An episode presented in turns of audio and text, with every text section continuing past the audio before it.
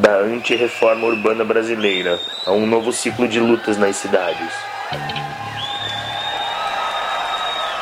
Nos países avançados, em que a crise econômica bateu mais forte trilhões de dólares foram drenados do orçamento público para o sistema financeiro, o desemprego e o desalento dos jovens levaram às ruas e praças das grandes cidades indignados e ocupes.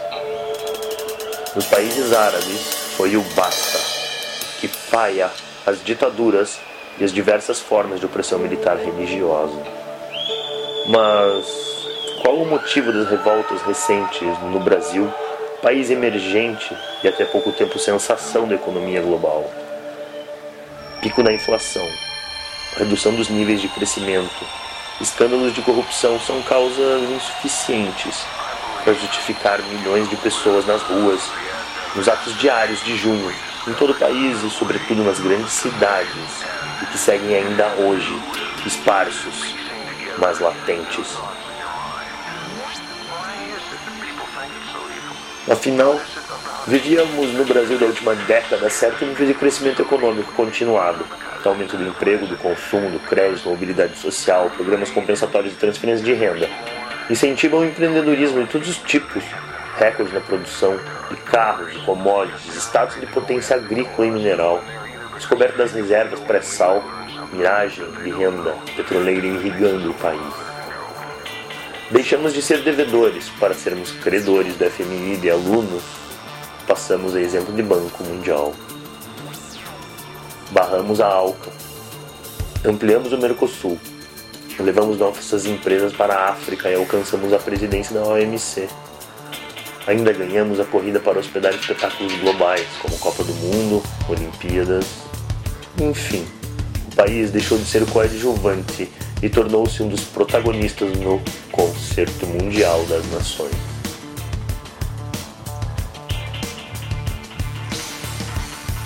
Se é assim, então, como de uma hora para outra, tudo que é bem parece ir mal? Muitas coisas desmentem ou relativizam esse cenário cor-de-rosa do Brasil.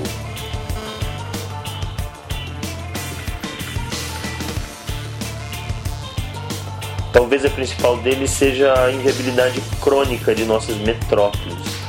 O crescimento econômico e os níveis recordes de investimento não melhoraram as condições urbanas e, pelo contrário, levaram ao limite do impossível a vida nas cidades. Esse é um dos paradoxos de fundo e de origem do nosso basta.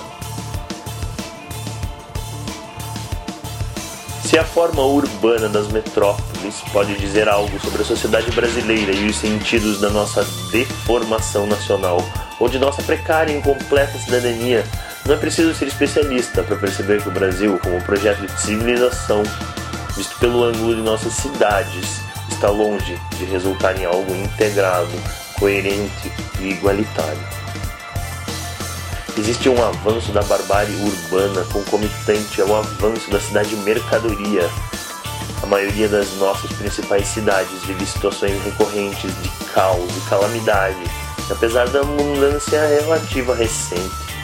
Nos últimos anos, vemos um boom imobiliário e um boom automobilístico, ambos impulsionados pelo governo federal, que colaboraram não para o crescimento da qualidade da vida urbana, mas para, para sua crescente deterioração.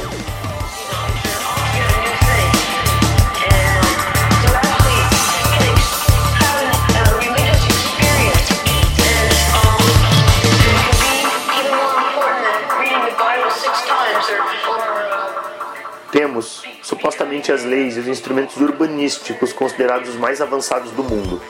Ministério das Cidades, Estatuto das Cidades, a Lei da Reforma Urbana, planos, conselhos, fundos em vários níveis administrativos, tudo resultado de anos de luta popular.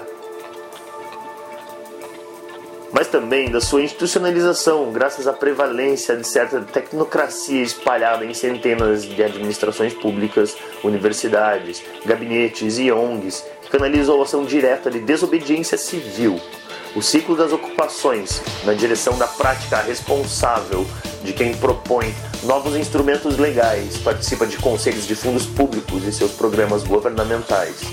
Tudo dentro da ordem, o ciclo institucional.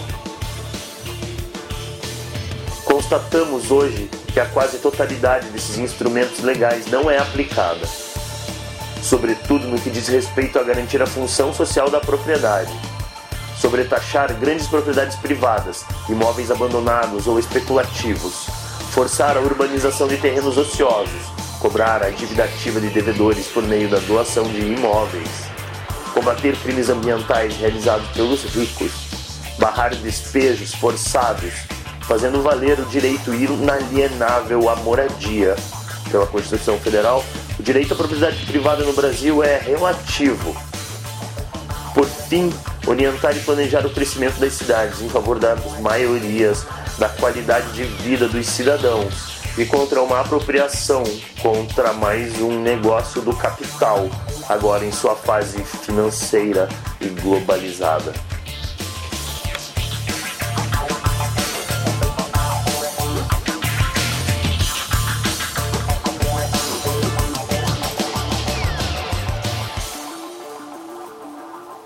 Programa democrático popular e seu capítulo da reforma urbana não apenas não realizou o que prometeu, mas deu no seu contrário, uma anti-reforma ou numa privatização e mercantilização crescente das cidades, tratadas como mais um ramo dos negócios.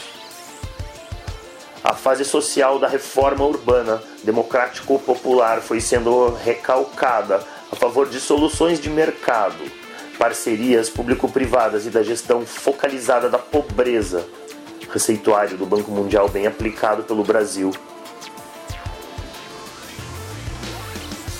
Façamos um breve recuo histórico nos anos 1980 e início de 1990. Houve um primeiro ciclo da reforma urbana, ainda menos institucionalizada, que esteve combinada com as primeiras administrações municipais do PT, a ação de núcleos de base das comunidades eclesiais de base, com suas diversas associações de moradores, formação de movimentos urbanos e suas articulações, entre elas é um pensamento renovado na universidade, com seus laboratórios e ações de campo em favelas e periferias. Foi aí quando se reconhece pela primeira vez políticas públicas e na academia a cidade oculta fora dos planos e leis, autoconstruída pelos trabalhadores. Surgem naquele momento políticas dirigidas a áreas fora da cidade, do mercado, e que muitas capitais abrigavam e ainda abrigam mais da metade da população. O novo urbanismo democrático popular promove inversões de prioridades, projetos e obras de urbanização de favelas, no lugar da remoção forçada, que era a prática comum anterior. A regularização fundiária, construção de praças, escolas, saneamento, drenagem urbana, produção de moradias por mutirão e autogestão, com qualidade superior às construtoras, políticas de assistência social de novo tipo, com experiências de economia solidária, além dos orçamentos participativos que caracterizavam o modo petista de governar. Iniciativas que foram naquele momento importantes referências da transformação social, de diálogo entre intelectuais, ativistas e trabalhadores, mas que passaram a ser esvaziadas de sentido político e transformadas em uma espécie de tecnologia de gestão de massas urbanas empobrecidas. A ênfase na participação da construção de casas, a peça orçamentária perdeu o sentido de construção e poder popular e tornou-se uma forma de atrelar os movimentos à agenda dos governos e ocupar mais tempo que o necessário dos militantes em inúmeras reuniões, em representações pouco efetivas, enredados em decisões secundárias de um jogo em que as cartas, frequentemente marcadas, já estavam sendo dadas pelo setor privado.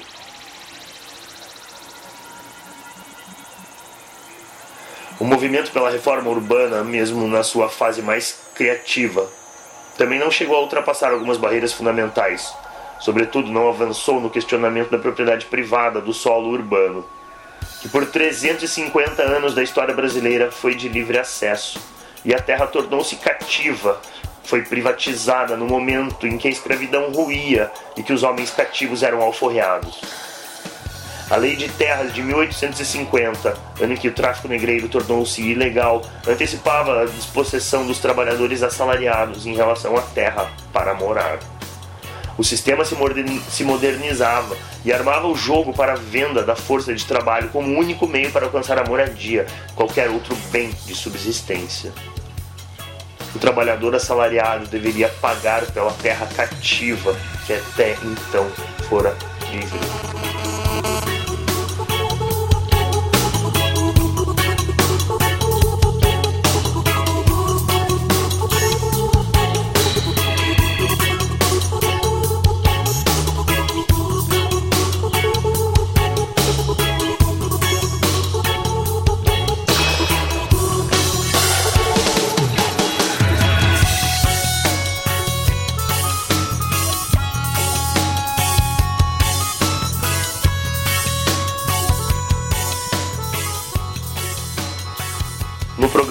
Reforma urbana democrática ou popular, a propriedade privada não foi questionada e combatida.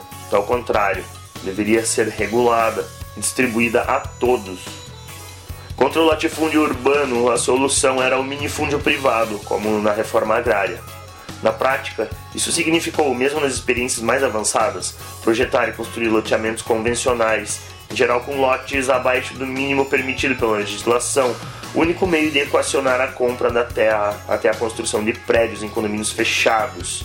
A propriedade privada seguiu ditando o modelo da política para a arquitetura, pois o objetivo não foi superá-la, mas reparti-la com todos. Pleiteava-se o lote, a casa e alguma infraestrutura urbana. Avançou-se um pouco em relação aos espaços coletivos, em direção às novas formas de produção, educação, saúde e sobre gestão dos movimentos populares como ocorre com mais frequência nos assentamentos da reforma agrária. No máximo, ao lado das moradias, erguia-se um centro comunitário, uma padaria, uma quadra esportiva e, se possível, guaritas e muros.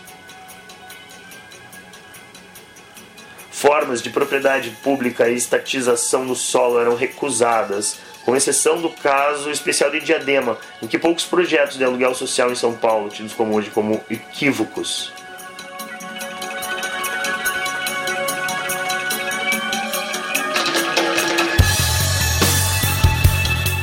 Vistas como planificação antidemocrática típica do socialismo real ou de regimes autoritários, como nossa ditadura militar. Contudo, a base da reforma urbana europeia e de seus estados de bem-estar social também foi o controle parcial da terra pela propriedade pública, com moradias estatais de aluguel subsidiado, construídas e reguladas pelo governo como forma de alocação planejada e relativamente igualitária das populações nos territórios. Tal modelo, como se sabe, supostamente em crise desde meados dos anos 1970, foi parcialmente desmontado por políticas neoliberais, Thatcher, na Inglaterra, por exemplo, chegou a privatizar todo o seu parque público de moradias. Mesmo formas de propriedade coletiva ou cooperativa também não foram amplamente defendidas e testadas pelos ativistas da reforma urbana. O influente modelo uruguaio de construção de moradias por ajuda mútua em suas cooperativas de habitação chegou ao Brasil pela metade. Veio o trabalho em mutirão, mas sem a propriedade coletiva. Ou seja, o momento de produção das casas era associativo, mas seu consumo fragmentado em propriedades privadas individuais e os espaços comunitários, culturais e educacionais ficaram aqui atrofiados. A insurgência e autogestão dos trabalhadores não teve como prosperar, cercada por um sistema de valores e práticas que lhe era contrário, pois dependia, depois do mutirão, da expansão do ato cooperativo para a propriedade coletiva em todos os níveis. A aceitação da propriedade privada também encontrou apoio nas comunidades de base da igreja, que pregavam o socialismo cristão de pequenos proprietários. Os militantes da economia solidária, por sua vez, não deram importância devida à produção solidária da cidade dirigindo seus esforços para apoiar cooperativas e produção de mercadorias, como a reciclagem de lixo, artesanato, alimentos e alguns poucos produtos industrializados.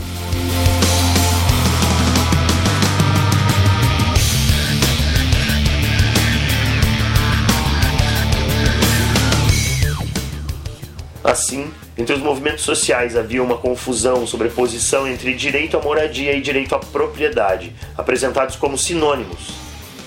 No regime militar, ganhar a alcunha de sonho da casa própria, ampliar o acesso à moradia, parecia ser o mesmo que ampliar o acesso à propriedade privada. Agora, com o slogan renovado: A minha casa, a minha vida. Confusão que interessa para as elites, evidentemente, ao reforçar a propriedade privada como regra e princípio positivo perseguido por todos. Pode-se comparar esse freio político-ideológico da reforma urbana brasileira ao que Florestan Fernandes indicou a respeito da visão positiva do assalariamento pela classe trabalhadora brasileira. O mito do emprego como inclusão social dirigiu a energia dos trabalhadores para a luta por ascensão social, ao invés da crítica ao capitalismo. Daí, a prevalência do sindicalismo de resultados, sem defesa da autogestão da produção, sem enfrentamento com o sistema. Em ambos os casos, na cidade e na fábrica, nos movimentos urbanos e nos sindicatos, não se levou adiante o combate à propriedade privada e ao assalariamento. Daí que nunca se defendeu no Brasil, e mesmo pouco se conheceu, o modelo cubano de reforma urbana. Com expropriação de imóveis ociosos, mansões ou casas de veraneio, apesar da acusação de Collor de que, com Lula presidente, uma família de sem teto iria morar em cada casa de classe média, ou ainda o fim do aluguel, banido em Cuba antes mesmo da de declarado caráter socialista da revolução. Nunca se reivindicou moradia gratuita aos que precisam. A gente não quer nada de graça. É o senso comum incutido, apesar da luta para que a moradia contasse na Constituição Federal como direito fundamental do cidadão. Aceitou-se a regularização fundiária nas favelas e loteamentos informais mesmo sem infraestrutura e moradia adequadas. Pretendeu-se aplicar programas de titulação em massa, em nome da segurança na posse, e também como regularização do capitalzinho moradia, a casa titulada, para que os moradores tomassem mais crédito, como no Peru de Fujimori, com 5 milhões de títulos de propriedade, incluindo favelas, nos Andes, sem infraestrutura alguma, como forma de criar capital hipotecável para pequenos empreendedores, como defendia De Soto. Ou ainda, financiamentos aos mutuários da casa própria, representando décadas de endividamento para famílias com baixíssima seguridade social, riscos de despejo e inadimplência. O pior o tamanho e a qualidade da moradia definidos como acordo, de acordo com a renda e a capacidade de pagamento de cada morador, resultado resultando em assintosas moradias de trinta e tantos metros quadrados e em faixas de atendimento focalizadas, não de acordo com as necessidades da família, do bairro ou da cidade modelo que gera iniquidade, mas atende à minimização de riscos e à viabilidade econômica da operação de crédito envolvida, segundo o Banco Mundial, que assessorou e financiou programas similares no Chile, no México, na África do Sul, etc.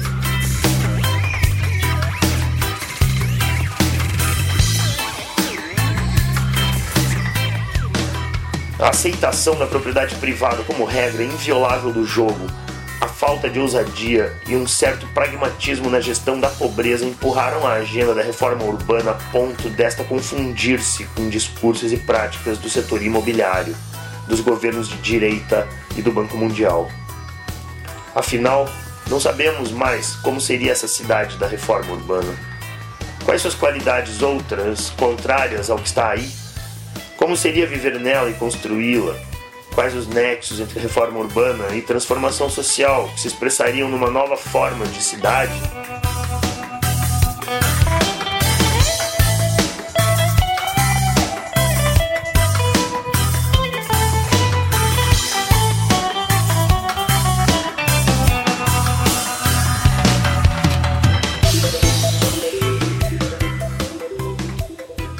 Inúmeros instrumentos, programas, conselhos, fundos e o próprio Estatuto das Cidades não resultaram em uma nova visão da cidade, dos sentidos da vida urbana, das relações entre sociedade, território e ambiente construído.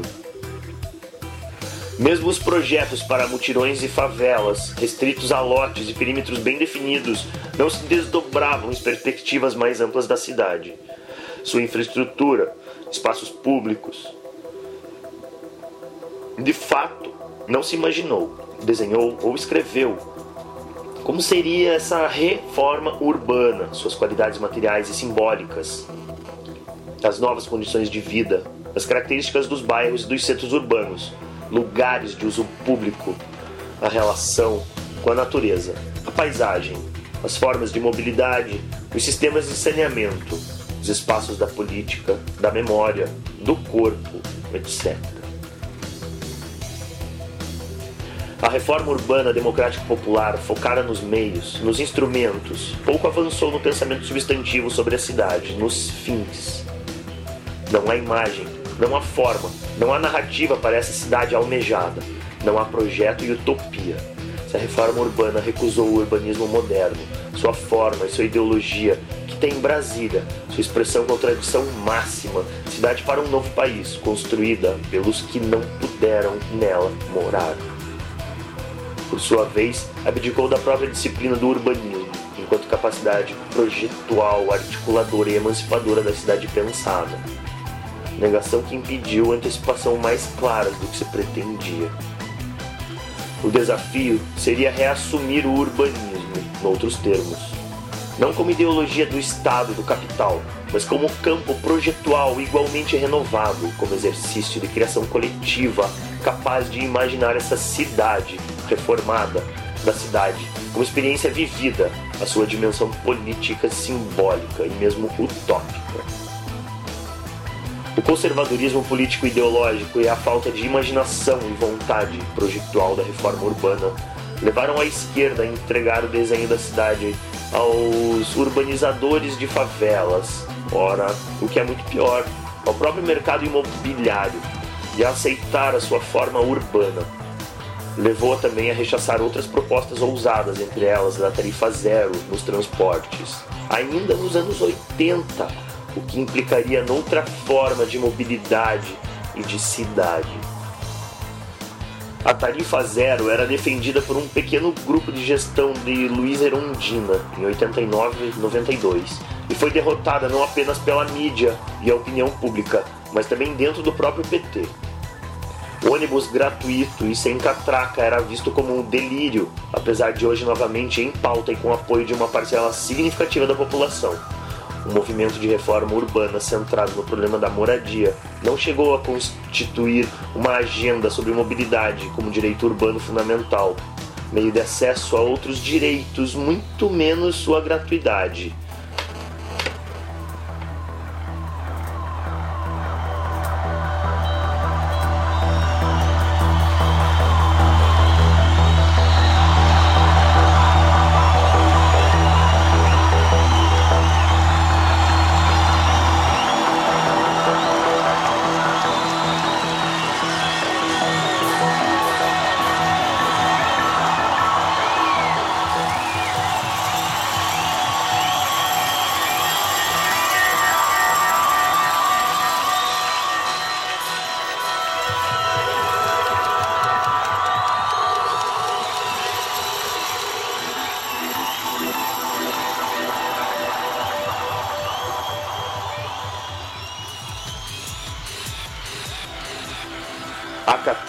Não foi posta em questão, tal como a propriedade privada, e ainda aceitou-se a gestão de prestação privada e cartelizada de serviços de transporte urbanos,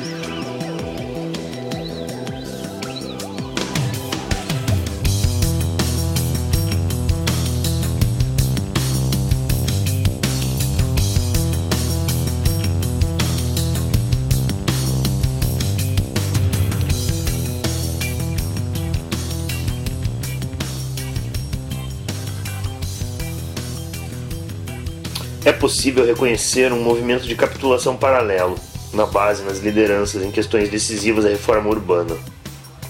Na base, como mencionamos, era estimulado o sentido pró-casa própria e o direito à moradia como direito à propriedade.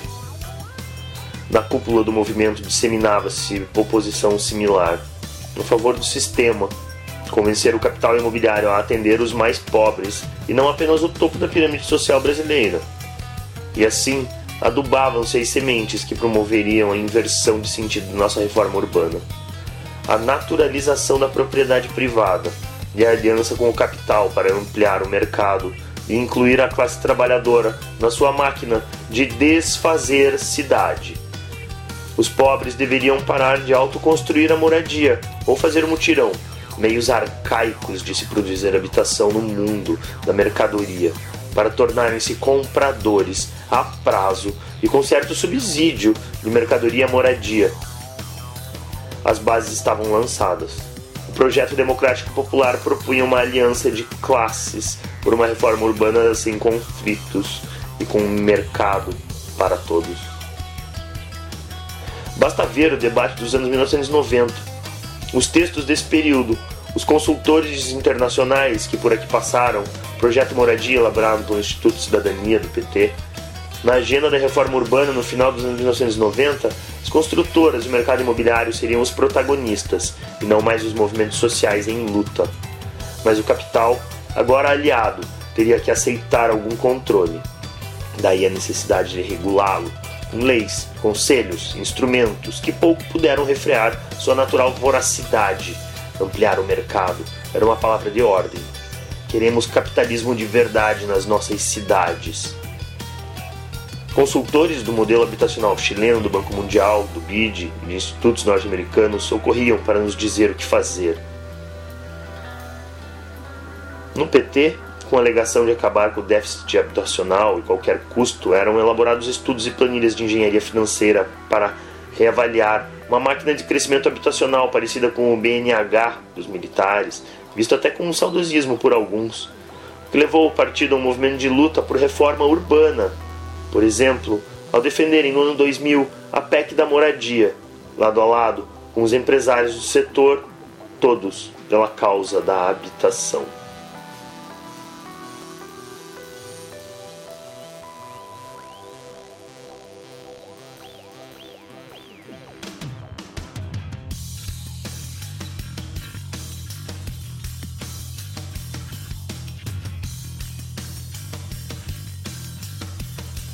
É importante lembrar, quando avaliamos as metamorfoses da reforma urbana brasileira, que os formuladores de políticas urbanas é, que defenderam, introduziram a partir de 1990 vários dos mecanismos pós-modernos de privatização das cidades, operações urbanas, operações interligadas, concessões urbanísticas, venda de certificados de potencial construtivo adicional, parcerias público-privadas, grandes projetos urbanos, mega eventos.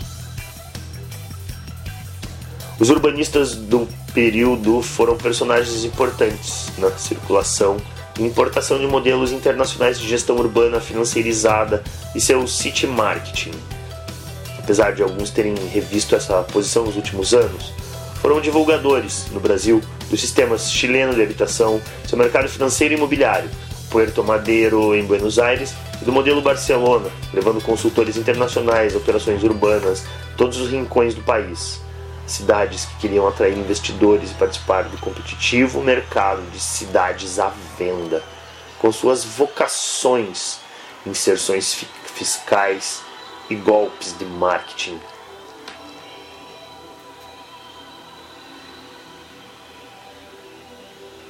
O mantra era acelerar a acumulação capitalista nos circuitos imobiliários, fazer as cidades máquinas de crescimento para arrecadar mais valia urbana. Aumentar o orçamento público em tempos de restrição fiscal e novos endividamentos. Uma fórmula mágica que logo se mostrou ilusória para os fins sociais e que serviu a outros propósitos, incluindo financiamento de campanhas.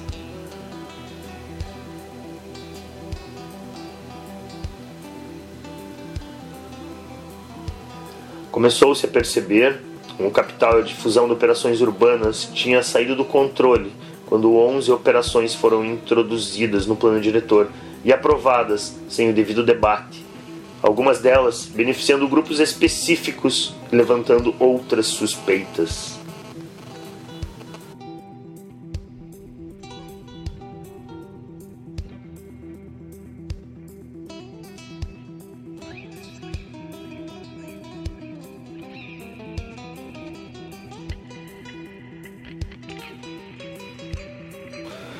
No fim dos anos 90 e início de 2000, resultado dos estragos promovidos pelo neoliberalismo, desemprego e desamparo social, despejo e políticas urbanas higienistas, ocorre um miniciclo de ascensão popular e novas ocupações. Em São Paulo, no Rio, Porto Alegre, Recife e outras cidades eram ocupados por movimentos organizados, dezenas de imóveis vazios nos centros, trazendo à cena moradores de cortiços e o tema da gentrificação, substituição de população nas renovações urbanas, cujo modelo era o pelourinho higienizado de ACM, o direito para a cidade e os seus centros com infraestrutura. Articulações novas aparecem entre encortiçados moradores de rua, ambulantes estudantes, grupos de teatro e de direitos humanos. Resultado em São Paulo, por exemplo, do Fórum Centro Vivo, ocorrem rachas no movimento de reforma urbana e surgem outros movimentos de luta por moradia fora da órbita, autônomos e ligados a partidos, talvez não tão à esquerda. Os movimentos rurais também ensaiam criar movimentos urbanos próprios e projetos de moradia de novo tipo.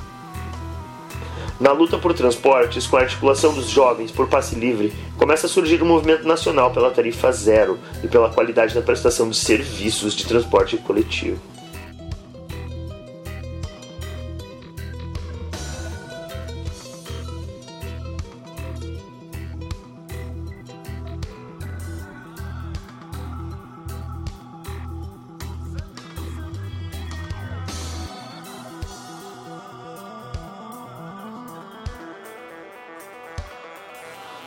Na eleição de Lula em 2002, um sopro de esperança veio com a criação do Ministério das Cidades.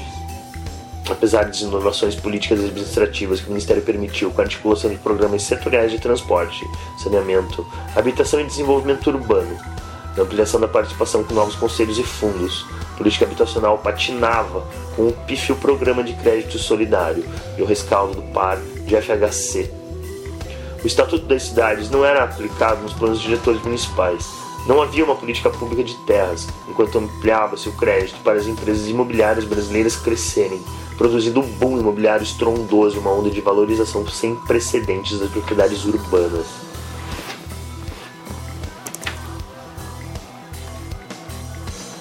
Com o objetivo de injetar recursos nas cidades via mercado financeiro e construtoras, fazia-se um bolo imobiliário crescer supostamente para depois dividir.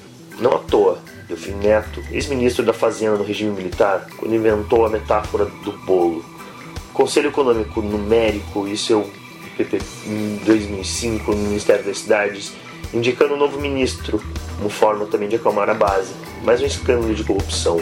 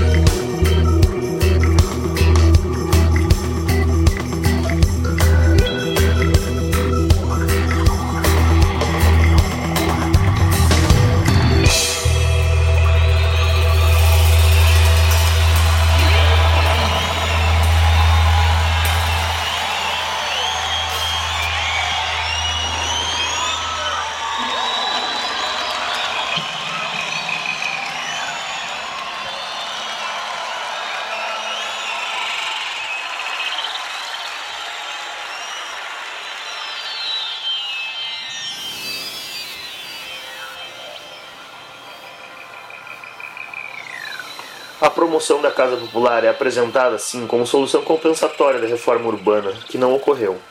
O melhor elo da conciliação de classe entre capital e trabalho, uma vez que beneficiaria a ambos. Na aliança pela casa própria, não haveria interesses opostos. Forja-se um consenso entre a necessária lucratividade dos capitais, os ganhos eleitorais dos políticos, a venda de terras valorizadas pelos proprietários, benefício social dos atendidos. A valorização imobiliária produzida pela ampliação de crédito imobiliário levou a crescimentos vertiginosos do preço da terra. 180% em São Paulo, 250% no Rio de Janeiro, nos últimos cinco anos. Para sua casa mais simples, com menos de 40 metros quadrados, em São Paulo, começou com 52 mil reais em 2009, está em 96 mil com complemento estadual, mesmo ultrapassando esse valor, com doação de terras públicas via desapropriação municipal crescendo, assim, bem acima da inflação. Trata-se à primeira vista de uma onda de valorização imobiliária rentista que parece beneficiar a todos, dos grandes proprietários aos pequenos, que veem seu capitalzinho imobiliário valorizar-se e têm a certeza de que sempre valeu a pena estar ao lado da propriedade privada. Contudo, essa valorização de terra cria uma situação desfavorável aos trabalhadores, ampliando a diferença entre renda imobiliária e renda de trabalho, salários. Hoje é cada vez mais caro comprar e alugar uma moradia. Os aumentos de IPTU serão inevitáveis, acima da inflação e dos salários. Daí a chance de ampliação do endividamento e da inadimplência, chegando atualmente a 70%. Em algumas faixas de financiamento, incluindo, por isso parece estar os dias contados. Dessa valorização, não surgiram cidades melhores, mais justas e integradas. Quanto mais se investe, mais caras e piores ficam. Um aparente paradoxo, mas explicável no sistema em que vivemos. Países com grandes projetos habitacionais como o nosso, no qual se privilegiam quantidades ao invés de qualidades e desconsidera-se o processo complexo de fazer cidades, produziram uma série de desastres urbanos e sociais, muito, muitos deles irreversíveis. Por mais que se ataque o déficit de teto para morar, esse modelo de produção de casa-mercadoria não reverte nosso principal déficit, que é o da falta da qualidade urbana, pois a urbanização que promove é desurbanizadora e desoladora, inspiradas na produção em massa de carros populares e dispostas na cidade como se fossem pátios de estacionamento. Essas casas, não por acaso, foram batizadas pelo atual presidente do BNDES de Moradias 1.0.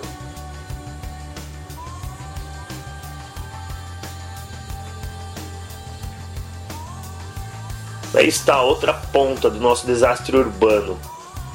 O carro para todos e a apologia do automóvel e do petróleo e da cana como motores da economia nacional.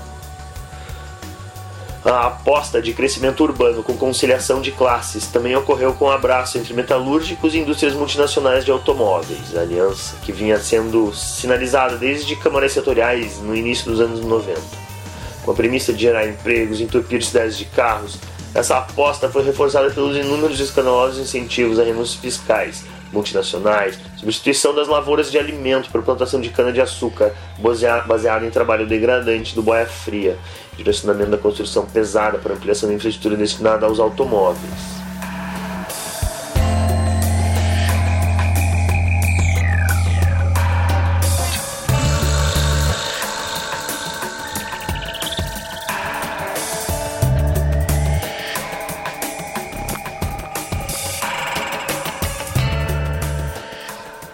Expansão vertiginosa do crédito ou consumo de automóveis a juros zero e parcelas a perder de vista permitiu o crescimento artificial do setor, com altos riscos, como demonstrou a crise de crédito subprime nos Estados Unidos. Por aqui, taxas de inadimplência também cresceram, em veículos sendo retomados pelas financiadoras, gerando prejuízos a ponto de a principal financeira de automóveis ter visto semi-desestatizada pelo governo, o Banco Votorantim, dos mais ricos Antônio de Moraes, teve 49,9% de suas ações compradas por quase 5 bilhões pelo Banco do Brasil para tampar o rombo da inadimplência da BV financeira de automóveis. O Itaú foi outro a perder bilhões com inadimplência no crédito de veículos. Os males do apocalipse motorizado são conhecidos e os números alarmantes. Acidentes no trânsito são a principal causa de morte não natural no Brasil, com 61 mil pessoas em 2012. Além das doenças e mortes de origem respiratória causadas pela poluição do ar, o automóvel é responsável por grande parte da impermeabilização do solo nas cidades. Ele consome 30% do solo urbano entregues ao asfalto, pátios de estacionamento, pela descaracterização de seus rios e fundos de vale, degradação de várzeas, morros e áreas verdes, o que tem resultado em inúmeras enchentes e outras catástrofes. O carro é ainda uma mercadoria sui generis, tomado individualmente como objeto técnico cada vez mais aperfeiçoado para a locomoção individual ponto a ponto, ele é uma das maravilhas do progresso técnico e do desenvolvimento das forças produtivas capitalistas. Contudo, do ponto de vista do consumo coletivo do automóvel, enfileiram-se ou engavetam-se paradoxos. Trata-se de uma mercadoria que, quanto mais vendida e consumida, mais torna-se inoperante isso porque o automóvel é um bem privado, consumido no espaço público que é limitado, por mais que se ampliem as obras de ruas e avenidas. Como dois corpos não ocupam o mesmo espaço, quanto mais carros nas ruas, menos andam. A trava do sistema de mobilidade produz um efeito dominó de irracionalidades, desgaste dos equipamentos, consumo excessivo de combustíveis, poluição do ar, sonora, estresse, acidentes, gastos em saúde pública e etc, e etc e tal. Mesmo assim, a indústria especializa-se em carros superpotentes e gigantes que ficam parados em congestionamentos monstro.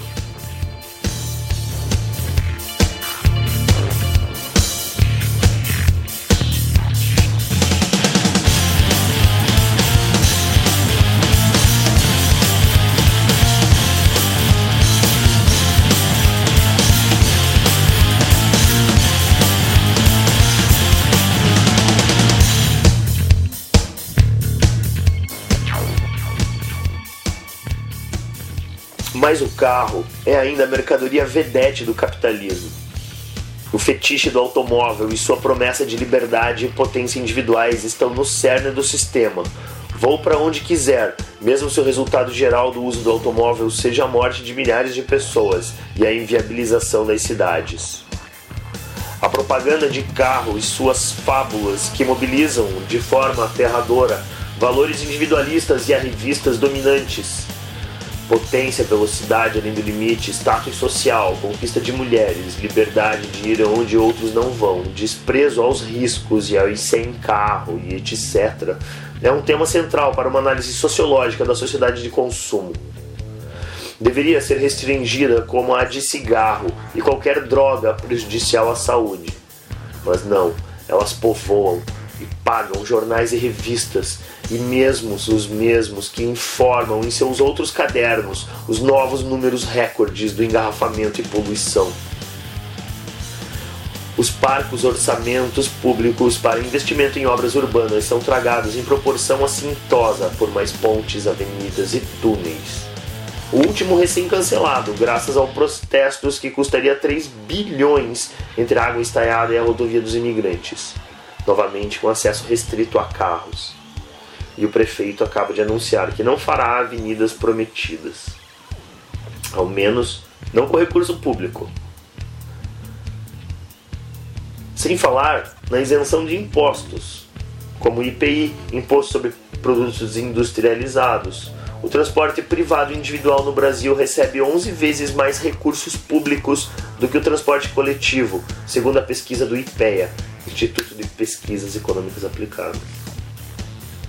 O tempo cada vez mais longo de transporte na cidade, entre casa, trabalho, escola e outros serviços, tem deixado as pessoas apertadas em ônibus ou solitárias em sua mônada de lata de duas ou três horas por dia em deslocamentos.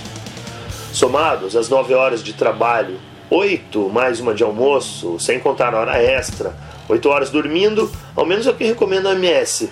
2 a 3 horas ao menos entre higiene, trabalhos domésticos mais refeições. Sobram de 1 a 2 horas por dia, quando muito, para viver momento de tempo livre e atividade supostamente autoliberada.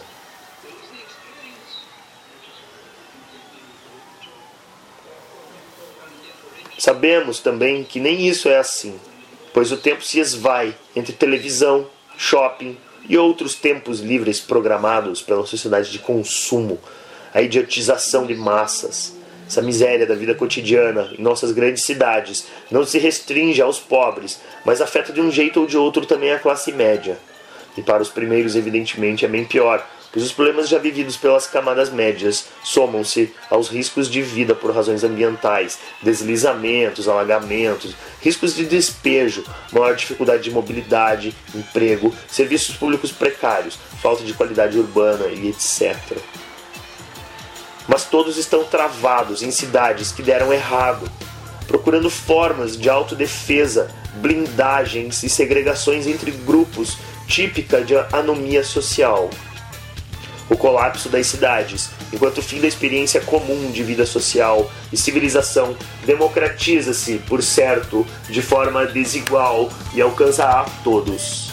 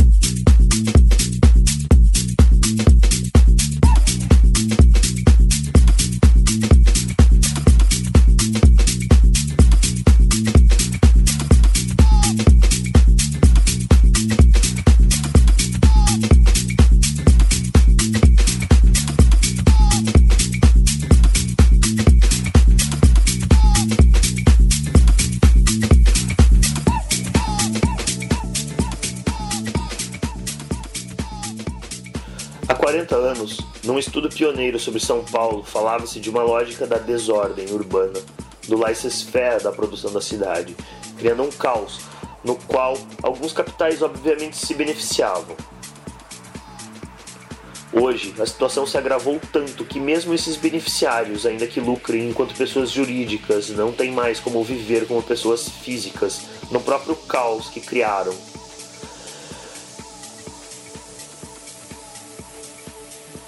A irracionalidade do capital entregue a si mesmo na produção da cidade e seus serviços torna-se a cada dia mais evidente. Se nossas cidades ainda são negócios lucrativos para alguns, eles chegaram ao fim da linha.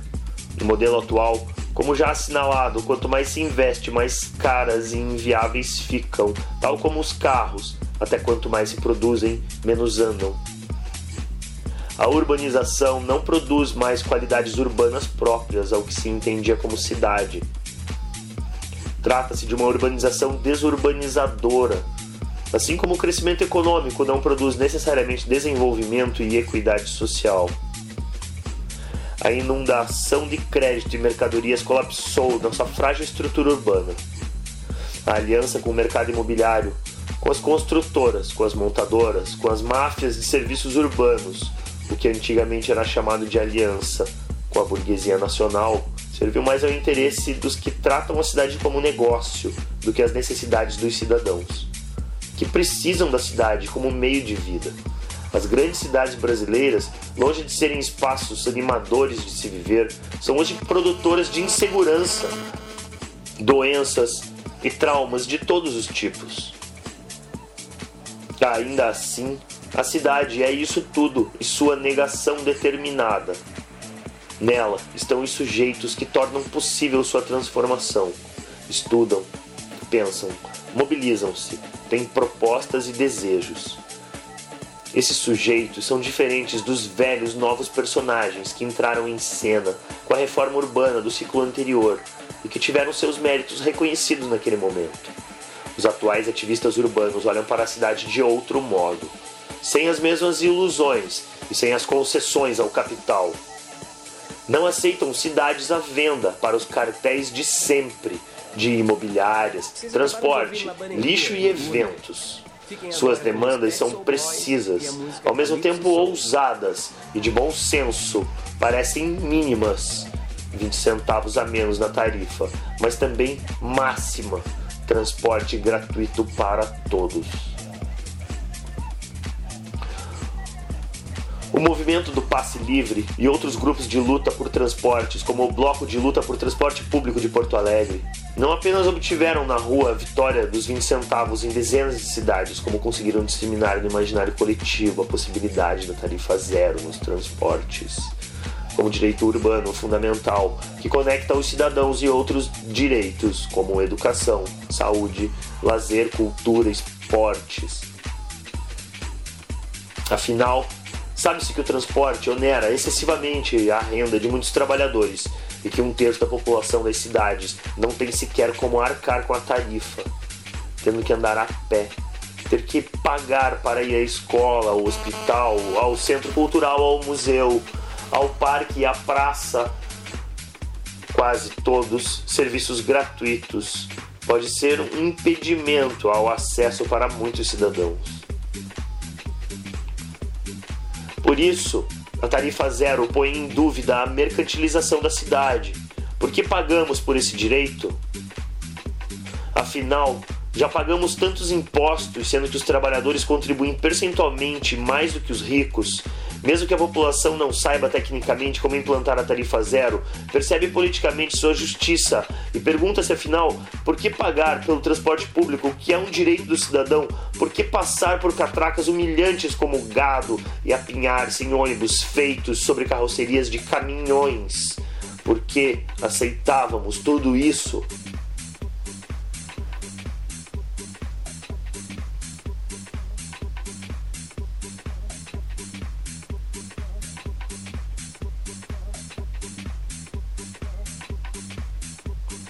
a descatracalização dos ônibus da cidade, do acesso aos direitos, enfim, a descatracalização da vida que está expressa nas falas e cartazes do movimento passe livre.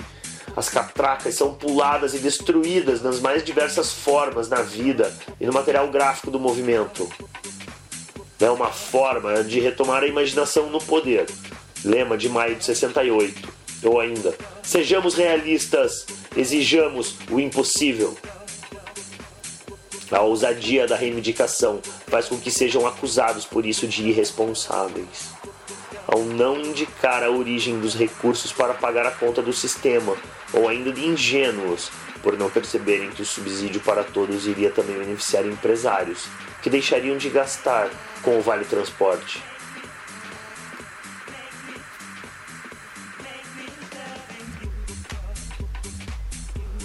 Mas então, a questão torna-se ainda mais interessante. É preciso voltar ao que foi, inclusive uma das bandeiras fortes em seus princípios de justiça fiscal.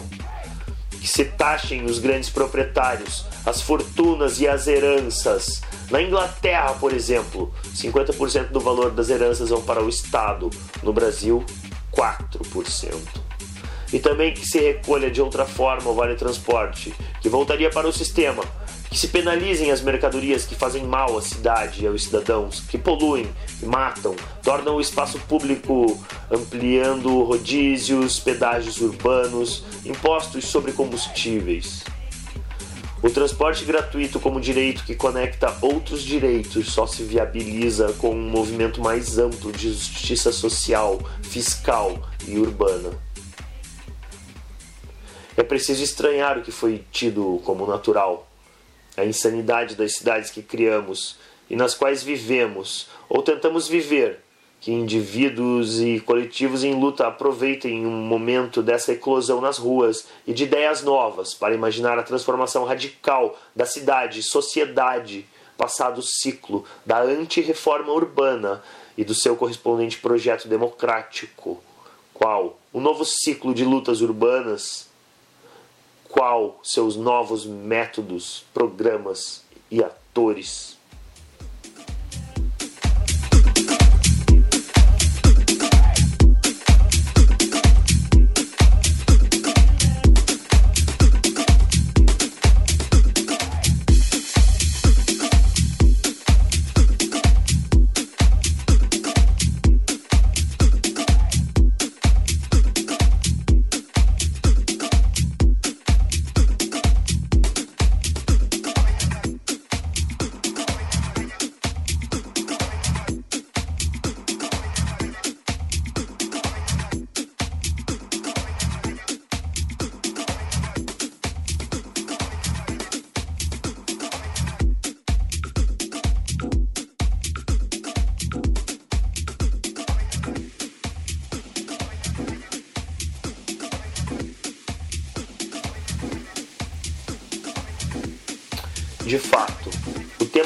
Mobilidade urbana é um bom ponto de partida, mas não de chegada, que ainda deve ser a cidade como projeto de civilização. Se ele atrai um nó de questões, que ao ser desatado ajuda a questionar a lógica de todo o sistema, é preciso pensar quais os movimentos desse desenrolar, qual o caminho para se mudar a cidade a partir da tarifa zero e para todas as esferas da vida urbana. Quais as outras pautas são conectadoras, como a da mobilidade? Quais são integradoras e interterritoriais, incluindo a Aliança Campo Cidade, que alimenta a todos?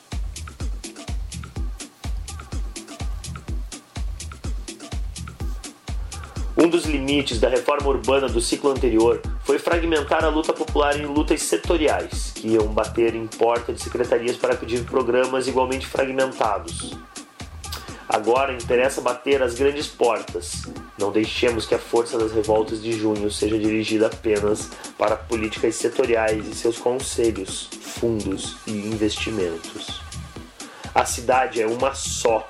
Aprendemos com o ciclo anterior os limites da luta institucional, Saberemos usá-la quando necessário, mas com as últimas jornadas vimos que as conquistas podem se dar de outro modo, inesperado e radical.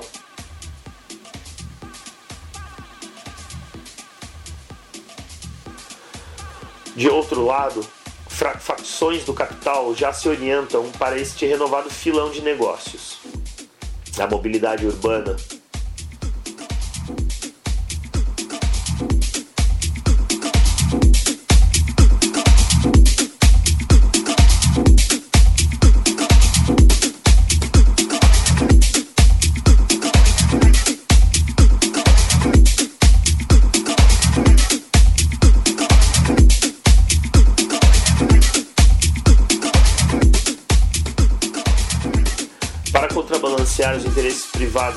ramo do business com os interesses públicos e dos cidadãos, será preciso deixar claro o que distingue nossa pauta da dos comerciantes da mobilidade. Qual o divisor de águas? O que separa o transporte mercadoria do transporte como direito do cidadão? Ou poderiam ser convergentes como o modelo Lerner Curitiba faz crer? O desafio é fazer a ação direta acompanhada de uma teoria que a oriente e problematize, que indique os pontos frágeis do adversário e nossas forças, nem todas ainda conhecidas. É preciso que as universidades renovem o ensino e a pesquisa e formem profissionais com outra visão dos problemas urbanos, das suas infraestruturas, da mobilidade, do saneamento, meio ambiente, qualidade dos espaços, edificações, novas práticas sejam orientadas por pressupostos até então considerados que os partidos, sindicatos e organizações de esquerda também possam se dedicar mais profundamente ao tema das lutas urbanas, quase sempre relegadas a segundo plano. É o entendimento das cidades, de seus agentes e meios de transformação, sem descuidar do desenho e das qualidades dessa cidade transformada. Mesmo o cidadão comum, a partir de sua experiência vivida e apoiado por canais de informação independentes, grupos de debate, novas pesquisas acadêmicas sérias, pode ser estimulado a pensar a sua cidade compreender sua história, sentido de mudança, também tornar-se um integrante de coletivos de imaginadores urbanos, ou de uma imaginação coletiva da cidade em transformação. Pelo desenho, pelo texto, teatro, música, pintura, grafite, cinema, projeções, as cidades precisam continuar sendo imaginadas.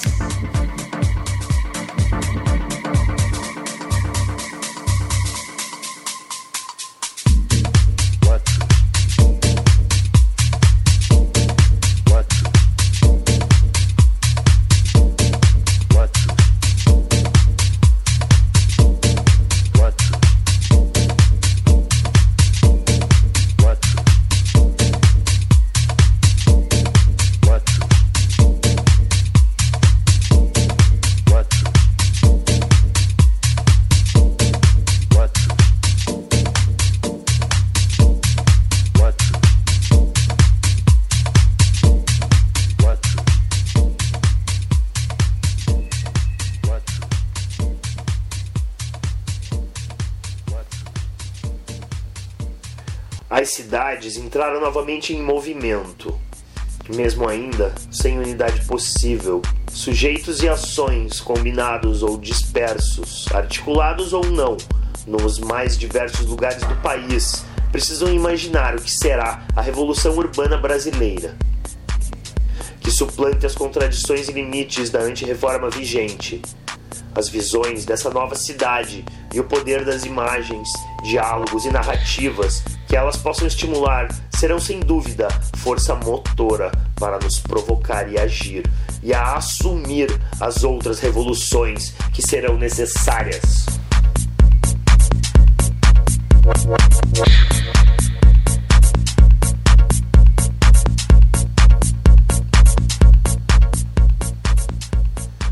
Texto resultado de uma intervenção na conversa aberta sobre manifestações com Luiz Erondina, Peter Pelbart, Olgaria Matos e Marcelo, do Movimento Passe Livre, realizada na FAO, USP, no dia 18 de agosto de 2013, organizada por um grupo de jovens, artistas e intelectuais.